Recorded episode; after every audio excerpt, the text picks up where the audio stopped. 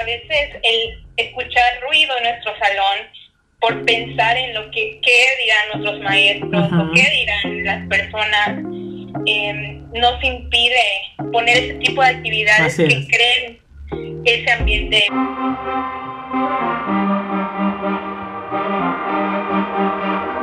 Bienvenidos a Profesores con Identidad, un espacio donde compartimos la idea de que todos podemos ser agentes de cambio en la educación de nuestro país. Mi nombre es Jesús y juntos lograremos un cambio positivo en nuestra comunidad. En este nuevo episodio conversaremos con la docente Fátima Baeza, quien ha implementado el método de la sugestopedia en sus clases. Conoceremos las bases que sustentan esta estrategia y cómo desarrollar un buen ambiente de clase, al igual que sabremos más sobre su nuevo proyecto Teaching Fun English, donde comparte recursos digitales para todo tipo de profesores. Estoy muy contento de que hayas aceptado esta invitación a ser parte de este episodio. ¿Cómo te encuentras? Muy bien, gracias a Dios. Me encuentro muy emocionada porque quería ser parte de este proyecto y al fin me tocó. sí, la verdad es que me acuerdo cuando hace mucho tiempo te expusiste sobre un tema de lo que estabas haciendo en tus clases, de lo que estabas aplicando, me había llamado mucho la atención. Y actualmente, de igual forma, iniciaste tu página de Facebook donde compartes recursos digitales, ¿verdad? Sí, efectivamente. Eh, mi página es relativamente nueva. Se llama Teaching for English para cualquiera que le gustaría ver lo que andamos haciendo ahí. Estamos compartiendo recursos, páginas y herramientas que podrían ser útiles para tanto el aprendizaje como la enseñanza del inglés. Muy bien, Fátima. Bueno, vamos a iniciar sabiendo un poco más de ti, que nos interesaría saber por qué decidiste convertirte en maestra. Bueno, honestamente creo que ha sido algo que siempre he sido, tal vez de manera informal en mi vida.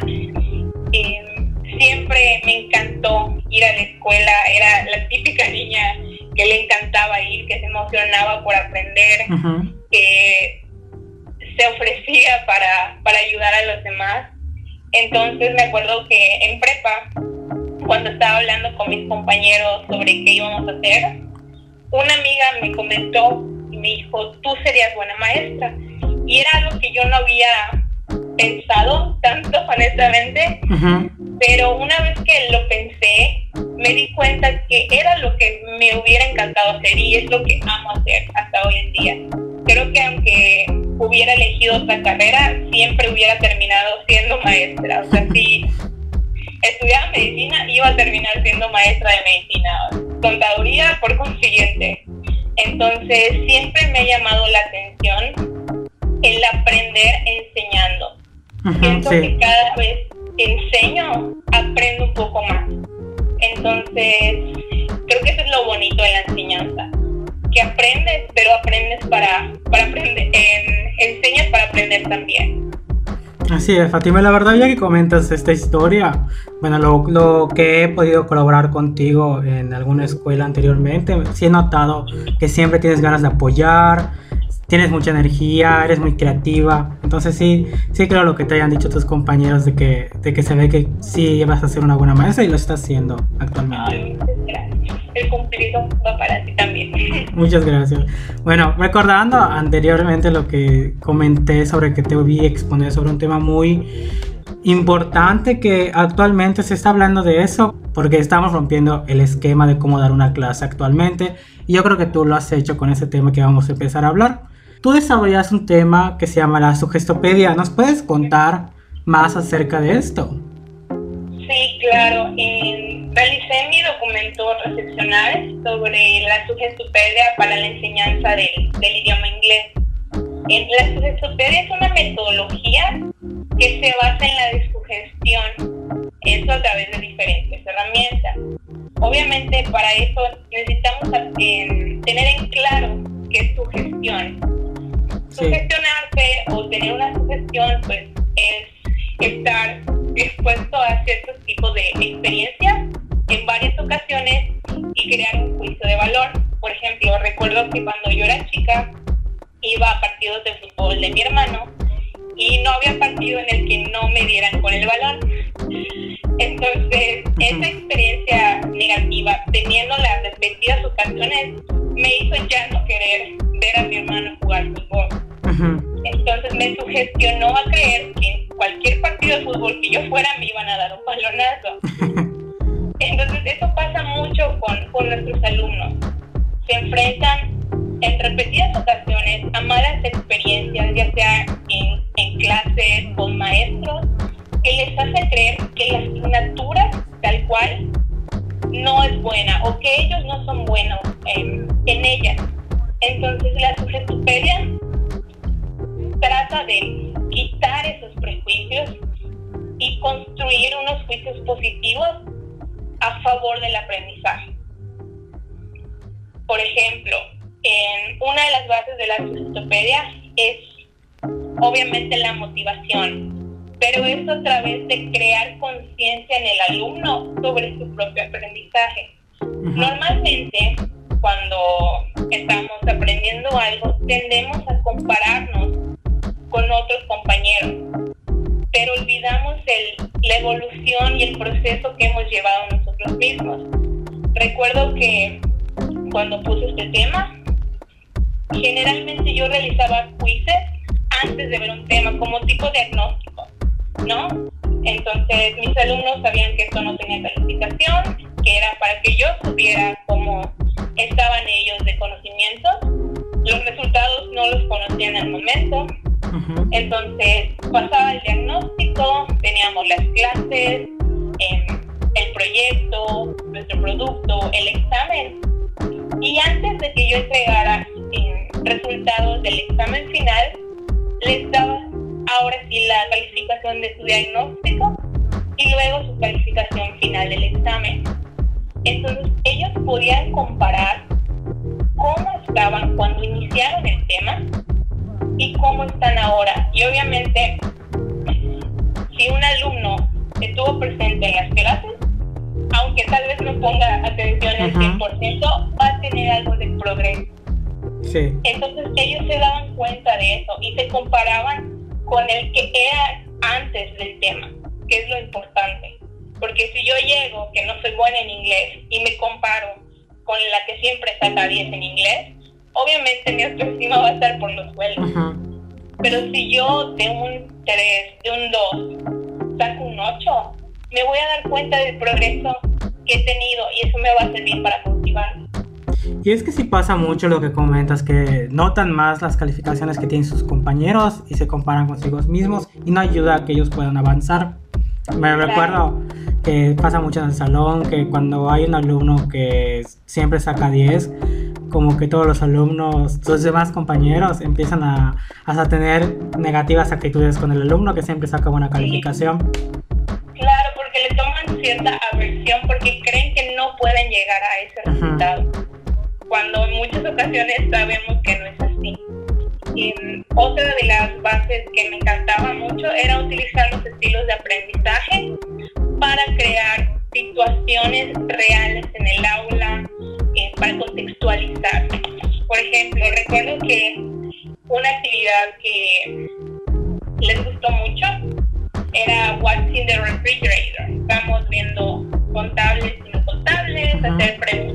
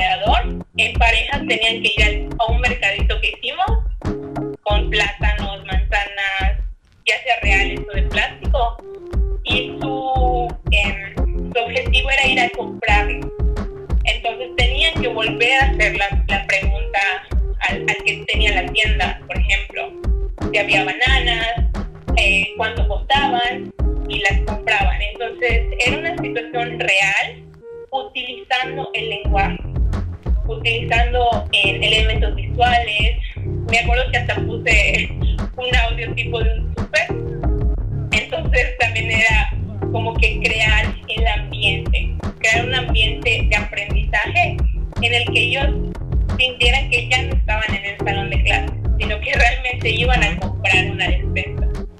Y es que es muy importante crear estos ambientes de aprendizaje que sean asertivos para los alumnos, para que tengan ganas de, de aprender, porque sí pasa mucho en inglés, que tienen miedo o tienen cierta adversión al, al lenguaje, a la asignatura porque no creen en ellos. Entonces, si tú empiezas a utilizar actividades y estrategias donde ellos sientan que sí van a poder utilizar el idioma y de que lo pueden relacionar con cosas de la vida cotidiana, porque a veces un aprendizaje se vuelve significativo si lo hacemos parte de nosotros y si hablamos de cosas que no pasan en el contexto, ellos no van a, que, no van a tener interés alguno en saber cómo usar el idioma. Claro, efectivamente. Y por ejemplo, ese tema me tomó dos semanas o semana y media en verlo. Imagínate que yo hubiera enseñado con el típico pizarrón y usamos Tommy Eni y eh, vas a completar eh, las siguientes oraciones y las siguientes operaciones usando Tommy Eni. O sea, no iba a tener tanta eh, tanto valor como la actividad que se planteó. Y creo que es algo que todavía mis alumnos van a poder recordar, de cómo se utiliza, cuándo se utiliza, más que lo textual, de, de el concepto de, de la gramática, por así decirlo. Fue más práctico.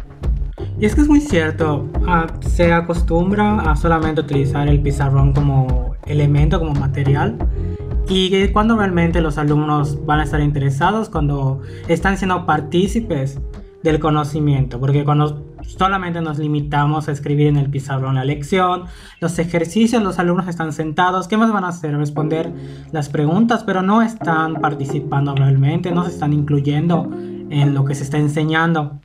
En cambio, con lo que comentaste, pues ya están utilizando la lección de una forma diferente y aparte se están divirtiendo. Ahora que comentas eso del tiempo, que decías cuánto tiempo te llevó, pues tal vez algunos docentes pueden considerar que si hacen ese tipo de actividades que involucran la sugestopedia, consideren que, que van a perder el tiempo al momento de que se les va a terminar como que acumulando los contenidos, que no, van a, no va a ser posible abarcar los contenidos. ¿Tú qué piensas respecto al tiempo?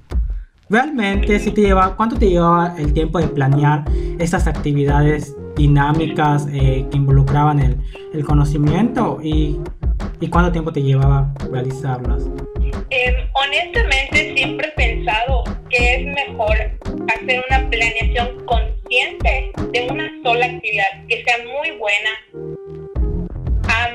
muchas microactividades que no sean significativas. Por ejemplo, en, una actividad puedes involucrar diversos temas, puedes involucrar diversas herramientas, puedes involucrar en diversos conocimientos, ya sea previos, conocimientos nuevos, pero lo que sí necesitas hacer como maestro es sentarte y dependiendo el conocimiento que tienen tus alumnos, el conocimiento que tienes de la materia y de lo que tú crees que ellos eh, se les pueda facilitar o dificultar, pues sentarte a planear y hacer una planeación consciente. Por ejemplo, este tema, este ejercicio de countable and uncountable, me llevó una clase.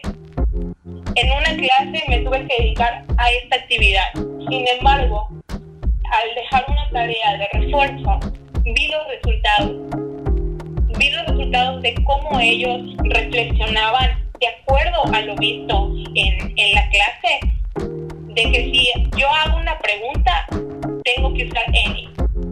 Y si es, por ejemplo, banana, tengo que usar are porque es plural. Y si, solo digo, no sé, coffee, utilizo tal cosa. Entonces, creo que prefiero hacer actividades que sean tal vez un poquito eh, grandes en cuanto a planeación, en cuanto a tiempo en la escuela y dejar para casa los reforzamientos. Creo que la escuela es el lugar perfecto para crear las situaciones de aprendizaje correctas que se puedan reforzar en casa. Porque si tú eh, pones, no sé, cierta actividad para que el niño conteste en tu salón de clases, pero él no todavía no ha sido consciente de cómo se utiliza, cuándo se utiliza el conocimiento que, que va a emplear, no es una pérdida total de tiempo. En cambio, si yo hago una actividad o dos actividades que tal vez me llevaron bastante tiempo, sí, pero que son lo suficientemente significativas para que él pueda comprender mejor el tema. Los refuerzos en casa van a ser un, un empujoncito más, pero al llegar al salón, él va a poder eh, poner esos conocimientos en práctica.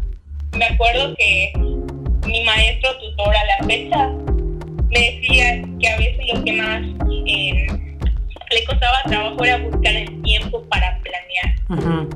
Y creo que a veces como maestros eso es lo poquito tedioso que tenemos. Que a veces chispas, tengo que planear, pero la planeación es esencial. Si no parte de tu planeación como maestro, de tomar en cuenta eh, los estilos de aprendizaje de tus alumnos y los, y los conocimientos que tienen, el nivel que tienen, no vas a poder llegar al aprendizaje que deseas. Es muy importante tener en cuenta esa planeación porque es una guía de lo que vamos a hacer, si no vamos a estar perdidos en el aula. Referente a que estoy seguro que tuviste demasiadas experiencias significativas con esta metodología. ¿Recuerdas qué comentarios te hacían tus alumnos al momento después de que realizabas estas actividades? El año que puse por primera vez esta metodología en práctica, me tocó con alumnos de tercer grado. Em, entonces, la mayoría de los alumnos eran alumnos que no les interesaba mucho la materia, que no se sentían buenos en ella. Sin embargo, al darse cuenta del tipo de actividades tal vez poco ortodoxas que realizábamos en clase, como ver Netflix, eh, o utilizar Netflix para aprender sobre el, presente perfecto, hacer Jeopardy, incluso salimos a la cancha a hacer un rally y respondiendo preguntas en inglés. Creo que siempre al terminar estas actividades, siempre vi un, un comentario positivo de, ay maestra, me divertí mucho, o ay maestra, creo que ya le entendí, o ay maestra, esto no era tan difícil. En otra de las bases de la sujetupedia, que creo que es de las más importantes, es la infantilización del aprendizaje. Cuando tú hablas con un niño, utilizas diferentes em, tonos de voz. Lo presentas como si fuera magia lo que estás haciendo. Lo presentas de una manera emocionante, por así decirlo. Entonces, me acuerdo que estábamos viendo eh, presente perfecto de cómo pasar de oración a pregunta. Entonces yo ya tenía mi oración de Angélica has made popsicles. Entonces yo lo tenía eso en tarjetas, ellos estaban en el Zoom y ya habíamos hablado un poquito del tema.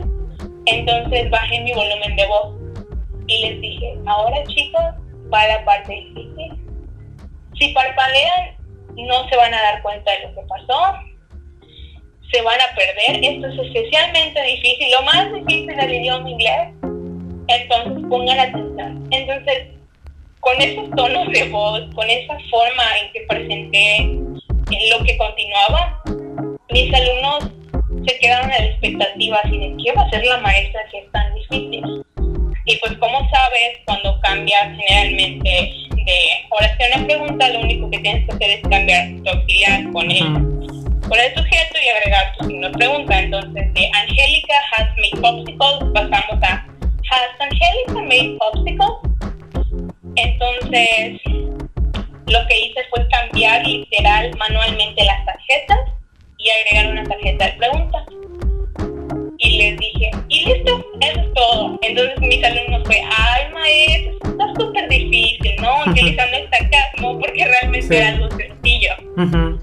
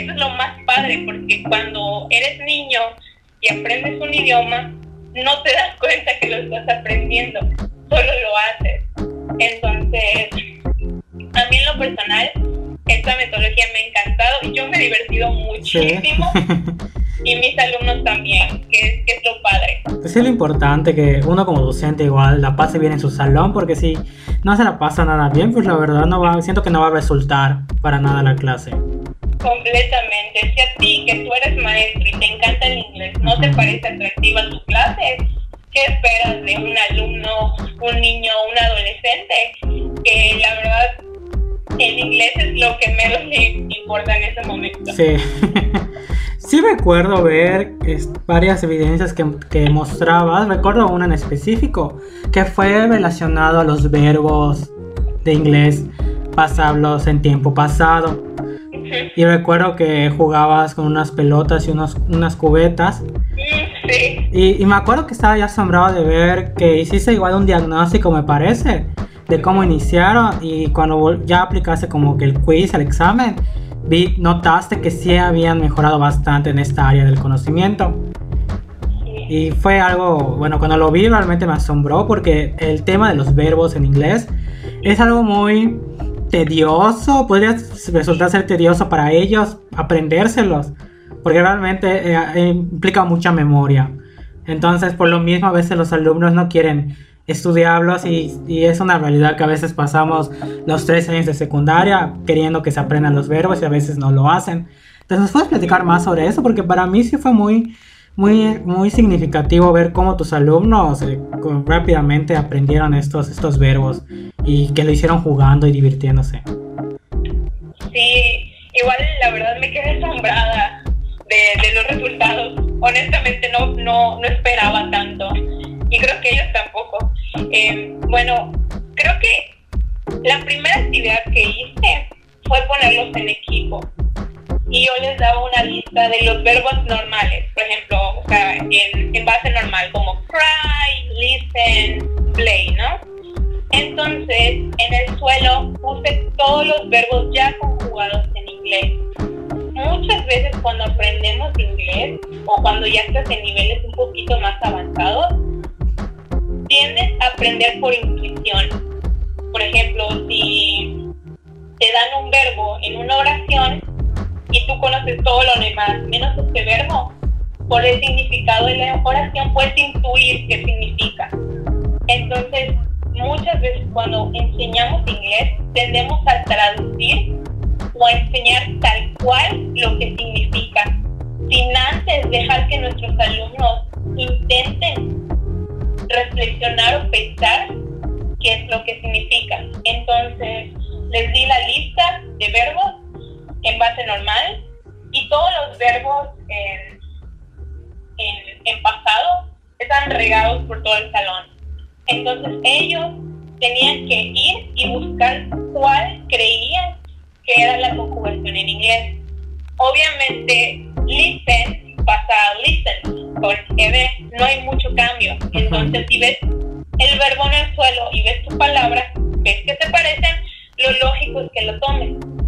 E incluso con los verbos irregulares hay cierta familiaridad. De todos modos, esta actividad fue como de introducción.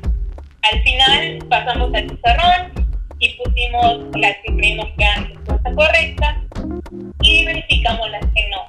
Pero de entrada, ellos, por mediante la visualización, pudieron reflexionar o inferir cuál era la, la conjugación en pasado. Eso fue como que la introducción. Es un punto muy interesante que estás tocando ahorita de la intuición, porque pareciera que es algo fácil y algo que uno espera que los alumnos realicen por su cuenta propia, pero a veces si no se propicia ellos no lo hacen, lo de, lo de relacionar las palabras, porque si bien es cierto que hay palabras que se parecen del español al inglés, sí me ha tocado ver que no siempre hay este, esta intuición de reconocer esto. Y veo que tú de alguna forma lo impulsaste a que lo utilicen, que es algo muy bueno, porque con eso ellos ya tienen una herramienta que van a poder seguir utilizando para seguir aprendiendo. Exactamente, sí, estamos muy acostumbrados a dárselos todo en las manos, que ellos mismos se acostumbran a eso. Y si no lo tienen tal cual, pues no, no van y lo buscan. Exacto. Entonces,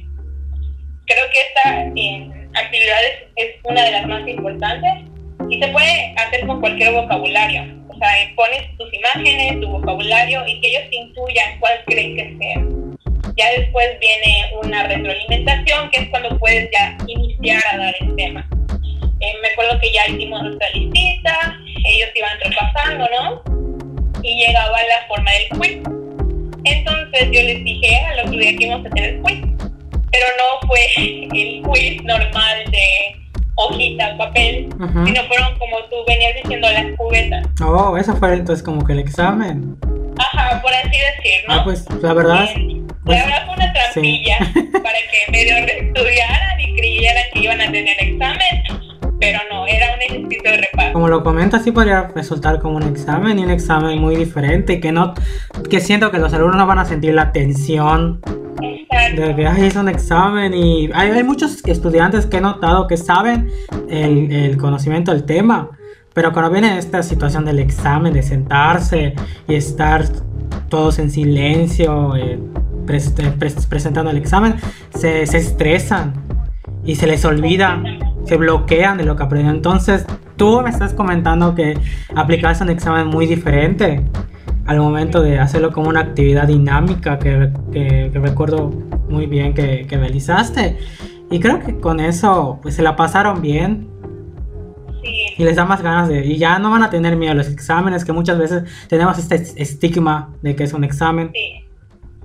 Sí, de hecho, parte de la sugestopedia es igual. Tratar de reducir el estrés que se crea generalmente en un salón de clase igual cuando tenía que hacer exámenes escritos, porque pues ya ves que son requerimientos que tenemos que seguir, trataba de hacerlos en forma de tableta electrónica, como si fuera una página de Facebook, o utilizando memes que fueran como que como que un break the ice para que los relajara un poquito, porque sí sí causa tensión.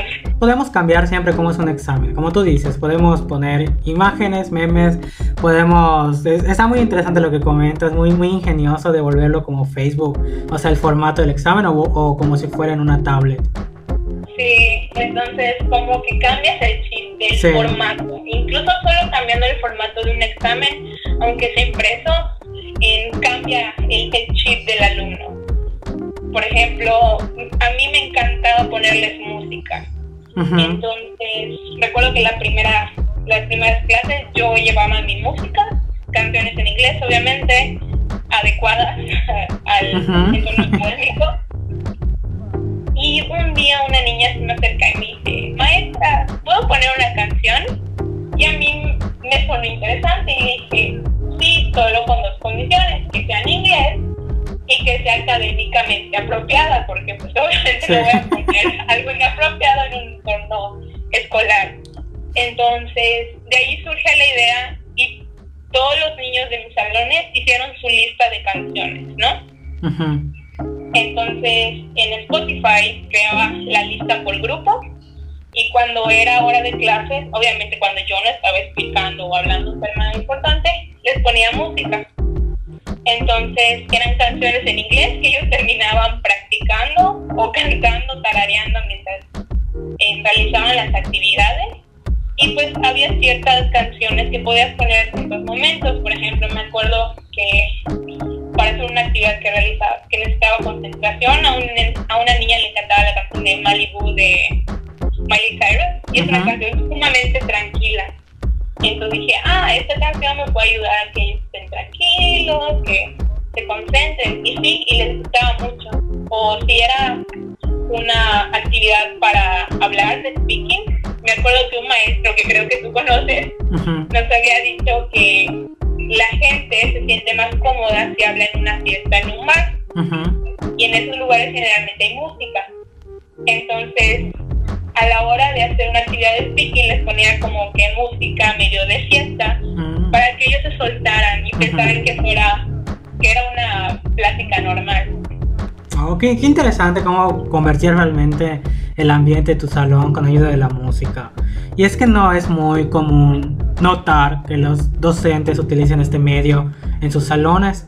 Y creo que sí nos ayudan mucho a cambiar el ánimo de la situación, de una situación estresante a una situación más relajada o donde ellos se sientan en confianza de poder utilizar lo que están aprendiendo. Exactamente. Bueno, referente a, todo lo que nos, nos, has comentado, actualmente he notado que estás entrando más en las actividades donde tú puedes utilizar los recursos digitales en tus clases. ¿De dónde surge esta idea de, de, que notas que tienes, de que ya vas a usar estos recursos con tus alumnos? Pues surge de la idea de que eh, me puse a pensar que si la escuela intenta educar para la vida,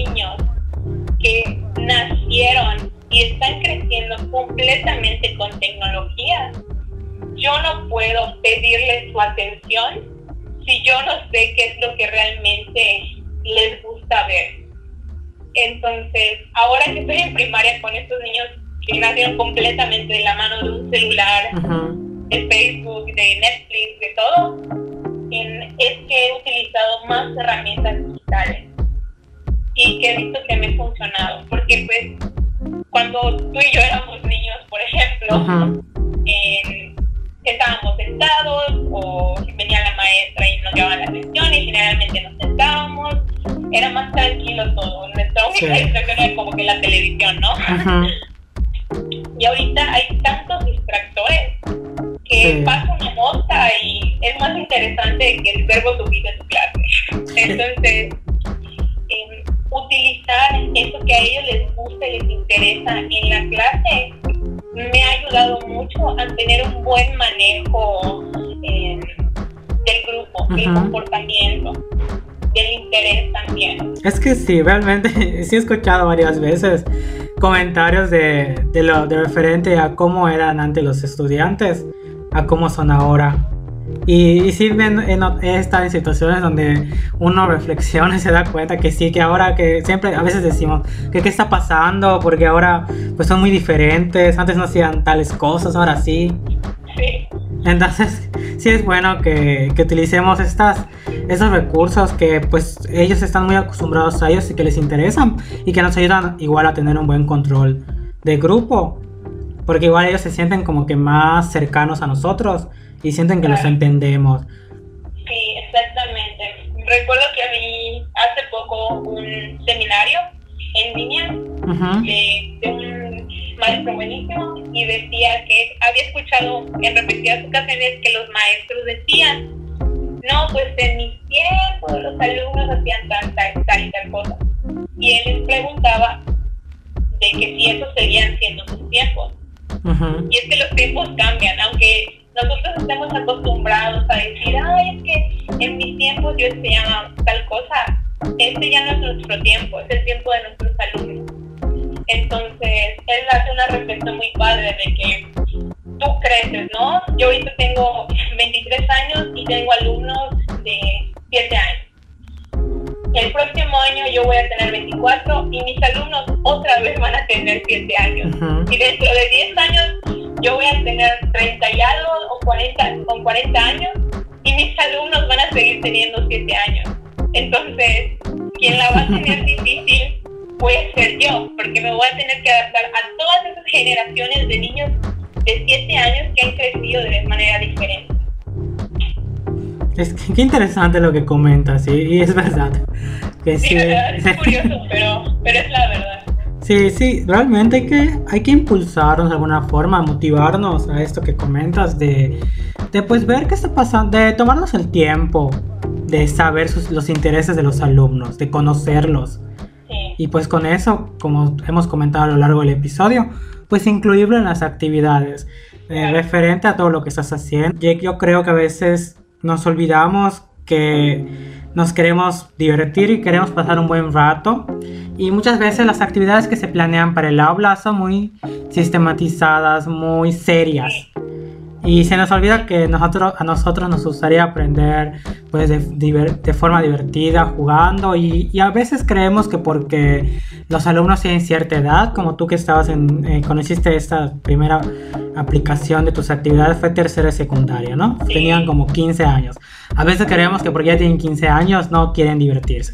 Creemos que esas actividades donde donde pueden pasar un buen rato jugando un Jeopardy o, o jugando en el salón mientras están aprendiendo. Creemos que solo es para actividades de niños de, de primaria o de preescolar. Pero es bien, es bien, cierto que no importa la edad a veces. Siempre no, quieren pasar un buen rato. Sí. Realmente hay que tener en cuenta esto de que pues buscar alternativas como tú has estado utilizando, como la música, como las, eh, las plataformas como Netflix, que a veces hay que brillar esa, esa, esa imagen que tenemos de cómo dar una clase.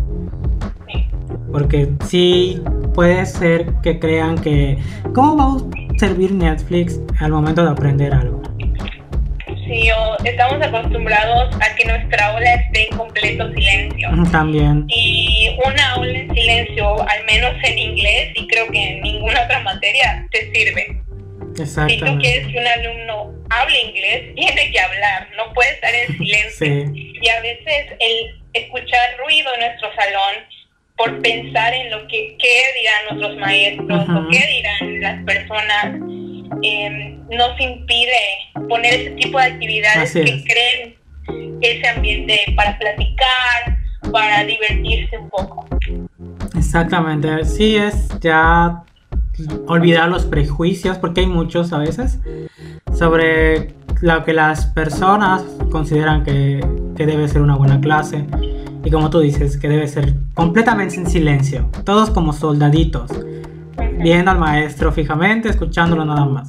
Pero pues no están interactuando y no están haciendo más allá que, estar sentados. Y hay que hacer que, que, se muevan, sobre todo los, los alumnos que tenemos, que tanto de primaria, de secundaria, que tienen mucha energía. Sí. Y pues tienen que tener alguna forma de liberar esto que, que ellos tienen.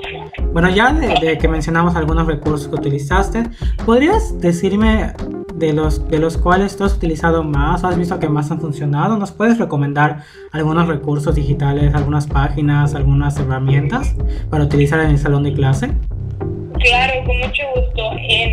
Por ejemplo, en lo personal y que me ha servido de utilidad para esta situación de la cuarentena y le, la enseñanza a distancia, uh -huh. una de las páginas que más me ha servido es Life Worksheet puedes crear tu propia eh, actividad interactiva, le envías el link y tu código de maestro a tu alumno, él hace el ejercicio, los ejercicios tienen para eh, sopa de letras, eh, para audios, tienen para opción múltiple, arrastrar y poner, la verdad son muy divertidos y al finalizar de que él llene la, la actividad, te puede enviar ese resultado. Entonces tú entras a esta página y tienes en tu buzón de correo ya calificadas las actividades de tus alumnos. Dice en qué les fue bien, en qué les fue mal y te da un resultado. Y lo padre es que ellos pueden seguir intentando estas actividades. Entonces, por ejemplo, he tenido alumnos que en su primer intento de esta actividad me han sacado, no sé, 7 u 8, pero en la siguiente me sacan 9 y 10. Lo padre de aquí es de que no te dice cuál es, cuál es la respuesta correcta. Si tuviste una respuesta mal, solo te la, mar te la marca en rojo, pero no te dice qué es. Entonces tal vez el alumno dudó y no supo bien, necesitó pensar un momento más y en la segunda, en el segundo intento se acuerda y ya lo hace bien. Entonces esta página me ha servido muchísimo. Con eso he estado poniendo los quizzes a mis niños, por eso igual del medio ambiente y no tener tantas hojas. Em, igual he usado mucho los Jeopardy, me encantan, son muy sencillos de hacer con PowerPoint, uh las animaciones y los hipervínculos. Eh, hay, una, hay dos páginas de juegos que son buenísimas hasta para personas más grandes. Una de ellas es ESL Games o eslgames.com que tiene juegos de vocabulario, de gramática, tiene memoramas, juegos como tipo serpientes y escaleras, que tienen audios y preguntas que tienes que resolver. otra página es la de abcya.com, que son juegos más intuitivos en inglés para niños, va creo que desde primero de kinder hasta sexto de, de primaria. Sin embargo, por el conocimiento de inglés de nuestros alumnos podemos utilizarlos también. Eh, son juegos súper divertidos.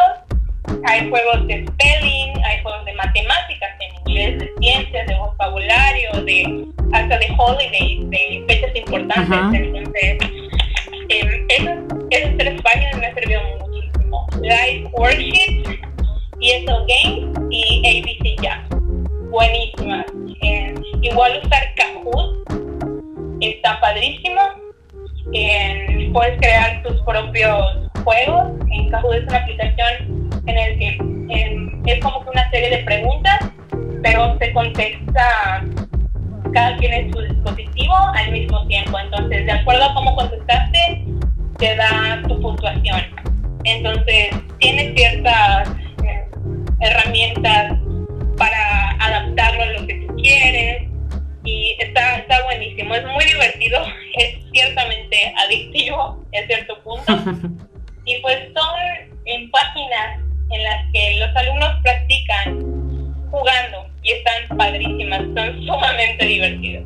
Y es que estas este, plataformas que tú estás comentando las podemos utilizar como actividades de reforzamiento, ¿cierto? En lugar de marcarles un ejercicio en el pizarrón, les puedes decir que van a hacer esto y van a reforzar y van a y se van a divertir al mismo tiempo.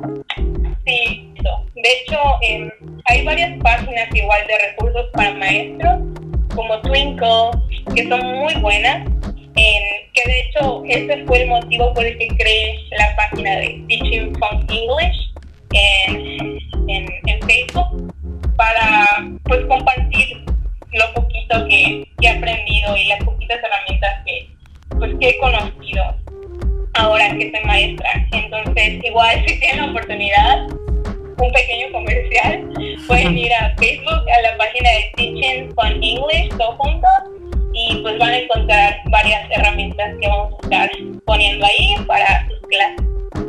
Muchísimas gracias por compartir estas páginas que seguramente van a ser de mucha utilidad para cambiar la dinámica de las actividades, porque siempre es, bueno estar buscando nuevas alternativas y creo que esto que nos estás ofreciendo el día de hoy son recursos que no todos los profesores conocen o que no estamos muy eh, acostumbrados a utilizar. Entonces, qué bueno que igual te animaste a, crear esta, esta página en Facebook donde vas a estar compartiendo estas herramientas a los docentes. Sí, la verdad es que me he inspirado mucho de lo que tú has hecho, honestamente. Y pues sí, soy de las personas que creen que solo los maestros conocemos lo que pasamos y a veces sufrimos los maestros, pues somos quienes nos debemos de ayudar. Sí, es, es crear una comunidad de apoyo, de aprendizaje entre todos nosotros que pues ha sido muy interesante ver cómo crecemos por medio de esas experiencias de escuchar a otros profesores. Por ejemplo, el día de hoy estamos conociendo acerca de la sugestopedia, de los recursos digitales, de cómo utilizar la música en el aula. Y creo que esta, estas, estas experiencias que nos compartes el día de hoy, pues pueden llegar a impulsar a otros docentes a intentarlo, que es lo que estoy buscando todo el tiempo, que se intente eh, pues nuevas, nuevos recursos, nuevas estrategias, que cambiemos por completo la dinámica del, del salón, que mejoremos entre todos. Claro, eso es lo que todos los maestros deberíamos de buscar. Pues muchísimas gracias Fátima por todo lo que nos compartiste el día de hoy. Con mucho gusto y muchísimas gracias a ti por hacerme parte de este tan bonito proyecto. Muchas gracias por habernos escuchado en este nuevo episodio. Espero que haya sido de utilidad para ti y que te animes a utilizar alguno de los recursos que escuchaste. Muchísimas gracias.